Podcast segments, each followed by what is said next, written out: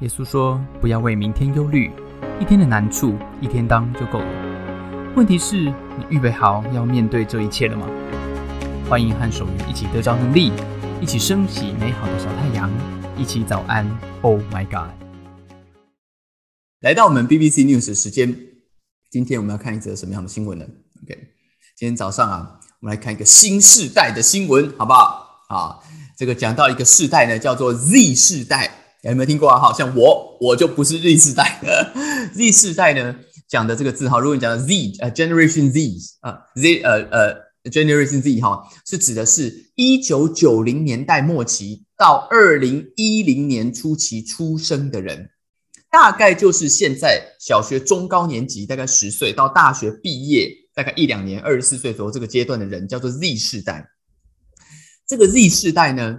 好，是从小生活在现实世界跟虚拟共存的这个原生的一个原生世代里面，也被称为 M 世代哈，或者是 C 世代。M 讲的是 multitasking 啊，多工；C 世代讲的是 connection 是连接的一个网络时代了哈。在西方的文化里面呢，讲到这个体验喝酒啊，或者是狂狂欢呐，哈，这种不某个程度是成年礼，像美国是二十一岁你才能够啊。才能够买酒来喝，好，那正式或一般的社交场合都会出现酒精，好，所以很多人呢，在没有达到合法年龄的时候就去喝酒啊，这个方法就是作为一种享受啊，交朋友或者逃避现实一种方法，这是过去的年代文化里面是这样子。但专家发现呢，各国城市在疫情封锁的这个期间，包括解封之后的现在。大部分高收入的欧洲国家跟美国、澳洲、纽西兰这些国家的青少年的饮酒量是明显的下降。诶，随着时代的变化，现在比以前更容易查到各样的研究资讯跟公开的讨论哈，所以这个 Z 世代他就拥有更多面向的知识，不管是透过 Google 或者是社群媒体跟家人聊天分享，这个世代比以前的世代更了解酒精的危害。所以，Google 呢，在二零一九年的一项研究显示出，百分之四十一的人的 Z 世代的人会把酒精跟脆弱、跟焦虑联想在一起。在英国，有百分之六十的 Z 世代的人会把酒精跟失控联想在一起。啊，而且现在 Z 世代的人呢，都觉得自己一举一动就会马上都会透过社群媒体公开给所有的朋友。家人或者是老板，好，所以他就会想象哈，自己这个这个喝的烂醉的时候哈，可能就会这个带来一些风险。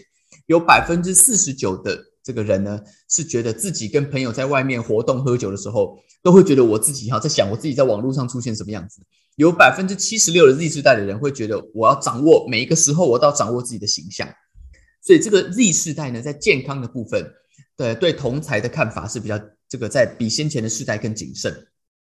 呃，也比前一个世代觉得喝酒没那么好玩，啊，没那么酷，啊，没没那么愉快了，啊，觉得呢有更多的健康的一个意识跟风险，希望能够保持清醒，不要醉酒。OK，好，我们对 Z 世代研究了哈，提问在这边，今天的提问是二零二一年美国盖洛普民调，关于成人在喝酒的这个几率哈，发现三十五到五十四岁的喝酒几率是高于其他的年龄层，请问一下，但是对家庭收入呢？家庭收入多少喝酒的比率比较高？如果你认为家庭收入低于四十 K 每年年收入低于四十 K 美美金，就四万块美金的人喝酒比率比较高的，你选 L。如果你认为它高于十万块美金年收入的喝酒比率比较高的，你选 R。到底是收入低的人喝酒比率比较高，还是收入高的人啊？这个就是这个是差蛮多的啊。来，我们结单一下，写给大家先猜一猜哈。这个我一直最近还没有想到。到底我们要玩什么样的游戏？这个游戏哈，已经这个玩到一个瓶颈了。我想要就是玩出一些新的啊，这个突破还没有想到哈，帮我想一想，帮我想一想，好不好？好，三、二、一，接单。好，公布答案。答案，哎，没想到吧？答案是高于年薪高于一呃呃十万块美金的的人呢，他竟然这个喝酒的比率是比较高的。OK，而且是呃高蛮多的哦，而且是高蛮多的，好，非常的特别，好，没想到吧哈，是竟然是年收入高的，好，在那边喝酒，不晓得什么原因，不晓得什么原因。OK，讲到哈这个你说饮酒作乐啊，讲到呢你说这种呃喝呃不管是呃出去狂欢啊，或者是说啊 Z 世代有它的这个娱乐嘛哈。老实讲，你你怎么样？你怎么样花费？你的消费习惯是什么？某个程度是决定在你的价值感的问题。你讲到价值感，就会一直有两个字，有两个词在分辨，对不对？哈，这个在业界、在商界常常提到，就是价值跟价格啊，这两件事情不太一样。价格高啊，它未必价值就高啊。比如说啊，举个例子，比如说我从以前啊，也没有非常以前了哈，就是大学。好，我高中要戴个金边眼镜嘛，哈，这个内湖苏东坡想要这个啊啊获得这个这个女生的青睐啊，这个就戴金边眼镜。那我大学的时候呢，就想要当一个潮男啊，想要当潮男，因为我觉得我就是不够潮啊，我就一一直觉得我自己应该是，如果打扮的厉害一点，我应该也是有一点机会啊，这个这个呃呃混得不错，所以我就大学时候我很努力哦，好，我很努力。怎么努力呢？我想要当个潮男，听说就要看一些这个呃呃男性杂志啊，所以我就是就会到那个学校附近的这个书局哈去，呃书局感觉很弱，啊去那个书店啊，什么什么呃那边好像没有，我们那学校那附近也没有成品哈，呃呃在台中去买那个什么买那个呃男人帮杂志啊，买那个 GQ 杂志，哎呀买下去好贵啊一本。我只是想翻来翻去，这个啊，这这看个图片而已，这么贵啊！这个这个里面的题目，这文章没什么深度，然 后这个这个啊啊，不管他是要为了当潮男哈，这个里面的每一个 model 都是非常的帅啊，什么郭富城啊，那时候里面还是郭富城啊，什么什么彭于晏啊，那时候也有。这个我只是不明白一件事情，玩玩包今天啊，玩包今天有玩哈，这个为什么为什么一件毛衣要五千块？为什么一件没有任何东西的一件素素的一件这个这个针织衫要八千块？到底是差在哪里啊？为什么那个 polo 衫它一定要是鳄鱼牌的？我为什么不能够穿？我们家以前我妈妈都买青蛙牌的给我啊，或者是隔壁青蛙牌隔壁一定有脚印牌，两个脚印啊，一定有两脚印牌，他们两家都开在一起，不知道为什么啊？这个长得都很像啊。那个 polo 衫都是一件一同一个颜色，就是红橙黄绿蓝靛紫黑白，就这样子嘛，对？都是三件一五九九，你鳄鱼一件就要三千块，为什么我就是不能够买这个呃这个青蛙牌？而且你买完一个 polo 衫以后，它后面还有手表，还有包包，还有皮夹，还有皮带，它每一个东西都超级贵。就是你看它穿在一起这么好看，可是你自己看它下面都推荐你，然后推荐你每个项目都超级贵。这个价格都非常的高，但是我尝试去买了一个两个，买回来以后对我来讲价值感非常低啊，因为我买了以后啊，我都买不了那个很贵的，我买了一件这个衣服，我就觉得我我我一个礼拜每一天都要穿那件衣服，要不然我怎么能够当潮男呢？我一旦穿回别的就不潮了啊！可是你衣服总要洗嘛，这个就是我我我研究了三年哈，研究两三年以后我彻底放弃。我人生放弃当一个潮男了，因为我发现我不是那块料，我不是那块料。我最后都怎么样？哎，看看各位，你也知道，我每一天的打扮就是这个样子。哎，我真的，我真的不是故意为了上节目啊，穿衬衫。我是真的只有衬衫的。好，我的这个这个衣服里面打开没什么衣服，没什么衣服啊，就是都穿同一套就好了，穿同一套就是同一同一种衬衫，多买几件啊。这个是我的价值感，对于衣服来讲价值感很低。但我人生做过一件事情，好。有把它对起来了，就是那个价值感跟那个价格对在一起了，是我人生不计一切代价去做了一个，我觉得到现在都没有后悔的事情。是什么事情？就是度蜜月。哦，我度蜜月去住了一个饭店，那个饭店我此生觉得我这辈子再也不会住这么贵的饭店了啊。然后呢，我也觉得还好，我那个时候有住这间饭店啊，我人生大概就是这样啦啊，就是这样，觉得这是呃不。这个不枉此行，不枉此行。我住了一间饭店哈，那时候呃呃蜜月的时候，在去泰国的呃泰国的普吉岛，去泰国普吉岛哈。原本要去意大利啊，后来没有去意大利，因为我花了一半的蜜月时间啊，去一个孤儿院啊 邀我的未婚妻，后来我的太太去孤儿院啊，这是什么样的一个行程？以后再告诉大家这个故事。但是呢，我在最后我我就是先去了一个普吉岛，然后我这个饭店，这个饭店呢，一个晚上。那时候哈，疫情前还是疫情前，我结婚已经很久了。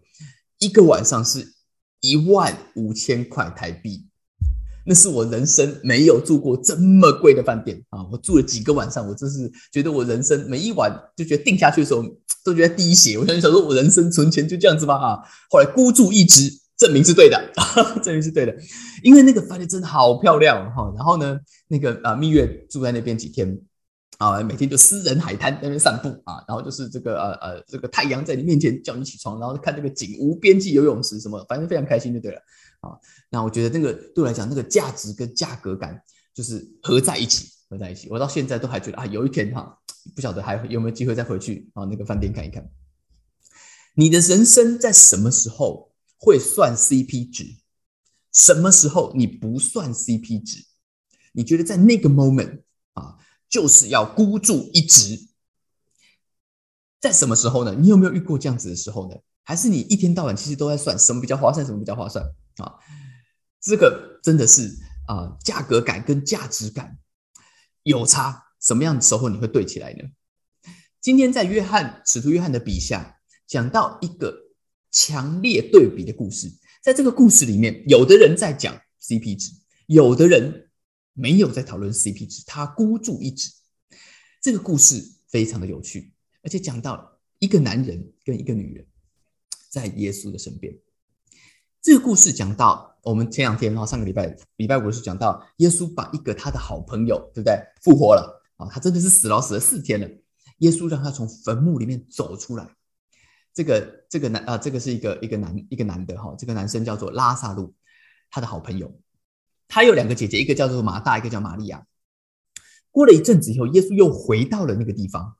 就是约翰写下来，就是当初拉萨路复活的那个地方，那个小镇叫做伯大尼，在那边有人给耶稣搬豆啊，这个啊，请他吃饭啦啊，这个恩人来啦，恩人来啦，贵人来啦啊，这个真的是，如果你现在看在那个城镇里面发生这种事情，你一定就是被当做贵宾招待的。马大也在那边，拉萨路这个活过来的人也坐在这个席次当中，跟耶稣坐在一起。玛利亚就是。他的姐姐拿着一斤极贵重的真拿达香膏，OK，这是在犹太人那个时候的文化里面非常贵重啊，有点像是嫁妆了哈，就是一个女生的嫁妆一样的一个一个香膏哈，那时候是非常非常贵啊，呃，抹在耶稣的脚上，然后怎么样？然后用他的头发去擦，顿时间整个屋里就满了香气。这个真拿达香膏哈，他讲说一斤啊，一斤啊，不是一公斤哦，不是一公斤哈，没那么多了哈。这边大概是跟我们的这个呃呃台斤比较像啊，大概是零点五公，你它可能它是零点五公五公五公升左右了。那个那个容量其实也没有到非常五百克，五百克左右的那个香膏，非常非常的贵啊。然后就整个屋子里面都充满了香气。这个女人没有在计算啊这个价格，但是有一个人在算 CP 值。是谁？有一个人是耶稣的门徒啊，而且约翰写下来，就是未来后来要把耶稣卖掉、出卖耶稣的那个门徒，一个人叫做犹大。他说：“这个香膏当初就站起来了，站起来怎么样？站起来，objected。看英文有没有？他讲说他反对啊，当场就反对了啊，呛瞎了啊。这个就讲说，为什么这个香膏你不拿去卖掉，可以卖三十两银子？”大概是一个人一年的薪水，你为什么不卖掉这个香膏，拿去周济穷人呢？哎，非常有道理耶！耶稣的脚有要做这种这样子的一个啊，这个这个保养吗？啊，那你有问过耶稣吗？啊，你怎么不拿去卖掉来周济穷人呢？这个一年的薪水，哎，一年薪水啊，我们现在随便算一下啊，年薪五十万，好像刚刚四四万美金啊，这个五十万五十万台币的，你怎么不？这个你太贵了吧，太贵了吧，哈！你这个有没有算过这个 CP 值？哈，这样子不划算。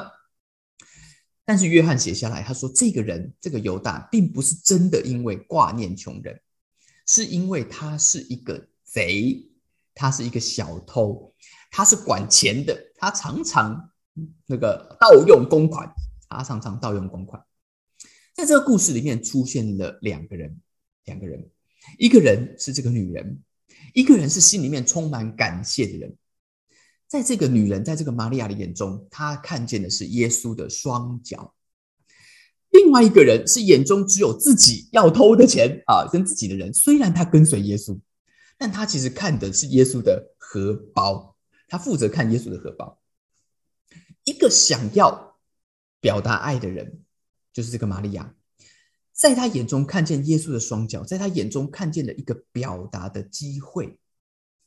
一个心里面只有自己的人，一个想要、一个贪心的人，他满口都是海捞的借口。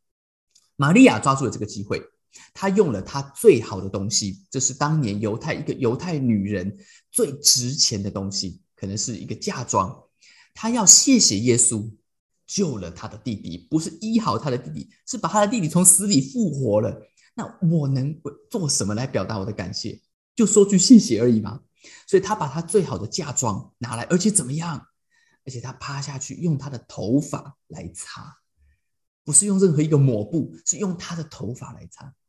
对一对玛利亚来说，你可以感受得到这个恩情，这个恩典，好像怎么样？好像此生我都回报不了。耶稣把我的弟弟复活了，这个值多少钱呢？这个价格是多少呢？这个不是价格，这个没有价格可以形容的。所以他把这个真拿达香膏代表他的人生倒在耶稣的脚上，用头发擦。擦完，耶稣的脚趾甲会比较亮吗？犹大说：“哎，你一年的薪水五十万啊，不用嘛，你卖掉了，对不对？给耶稣来个香奈儿五号啊，喷一喷啊，也不用多我们多钱。再请个师傅给耶稣来个全套足部足底按摩，再来给他修个指甲啊。彩绘当然是不用了啊，耶稣那种面大概不来彩绘这一套。你这样弄完还剩下个十二几十万嘛，多好用。如果你在那边算的是 CP 值，在那边研究的是耶稣的脚趾甲。”啊，在那边想的是香膏的市值是多少？那犹太的犹大的心态就跟玛利亚怎么样完全不同。对玛利亚而言，他没有什么东西可以回报耶稣了。他用他最想得到、最谦卑的方式表达他由衷的感谢，甚至用他的头发来擦。当你要表达爱的时候，当你真的全心全意想的是爱的时候。你不会，你的问题会改变，你心里面的问题会改变。什么问题会改变？你不会问 How much it worth？你不会问这个东西到底值多少钱？你问的问题是 How much it cost？它到底会花我多少的代价？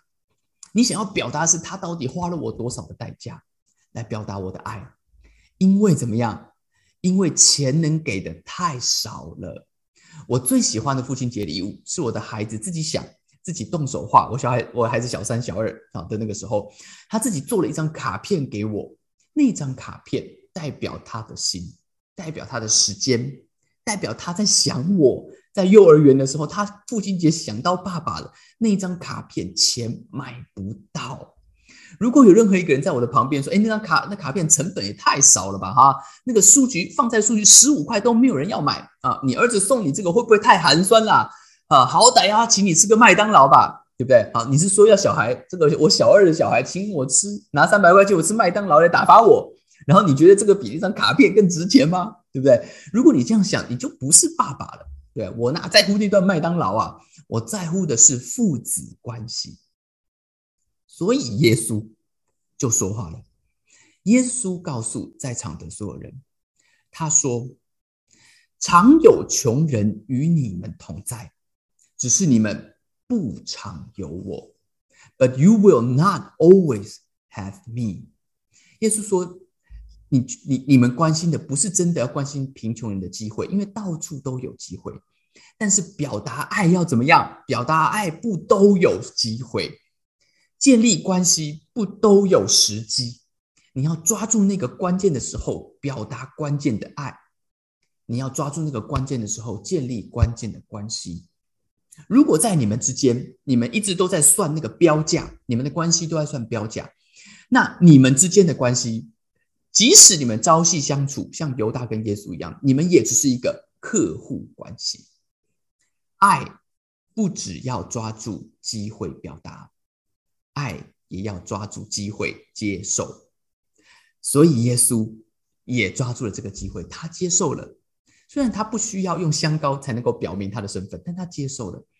接受也是一种勇气啊！有的时候，你接受别人的表达，也是一种谦卑。有的人只想我帮你，没有你帮我；有的人只有我助人，没有人助我。很多时候，我们觉得接受别人的帮助是弱者，特别你是长辈，你是主管，你就觉得我可以照顾别人，但我不能接受别人的照顾。那你只当得了慈善家，你当不了爸爸，你也当不了朋友，因为关系是互相的。接受也是一种爱。当妈妈用心煮晚餐给你吃，那个满满的爱心，你要怎么回报妈妈呢？你要列印一张感谢状给他吗？还是你要去里长推荐他成为社区妈妈楷模吗？不是的，你最好的回应是趁热把饭吃光。那个动作，那个接受是最好爱的回应。今天早安，Oh my God，就送给大家这句话。OK，爱的关键从来就不是商机，是时机，不是谈标价，是谈代价。今天无论你是不是一个跟随耶稣基督徒，你都可以学习表达，学习接受，抓住那个时机。今天如果你跟我一样是跟随耶稣的基督徒，那我要多问你一个问题：面对耶稣，你有没有像玛利亚一样看见耶稣的双脚呢？还是你在侍奉耶稣的过程，你看见的是耶稣的荷包？你想的是耶稣给你什么好处？那个真正感恩的心是看见双脚。而不是看见荷包。今天早上我们来祷告，你希望能够遇见这样子的爱，也有机会、有能力表达你的爱吗？如果你想要，你可以跟我一起祷告。当你开口祷告的时候，你的人生会不一样。亲爱的天父，我感谢你。今天早上，谢谢你在我们身边，给我们非常非常多的机会，就我们可以表达我们的爱。做我祷告，今天我们每一个早安 Oh God Oh My God 的朋友。我们会抓住那个时机去表达，也抓住一个时机去接受。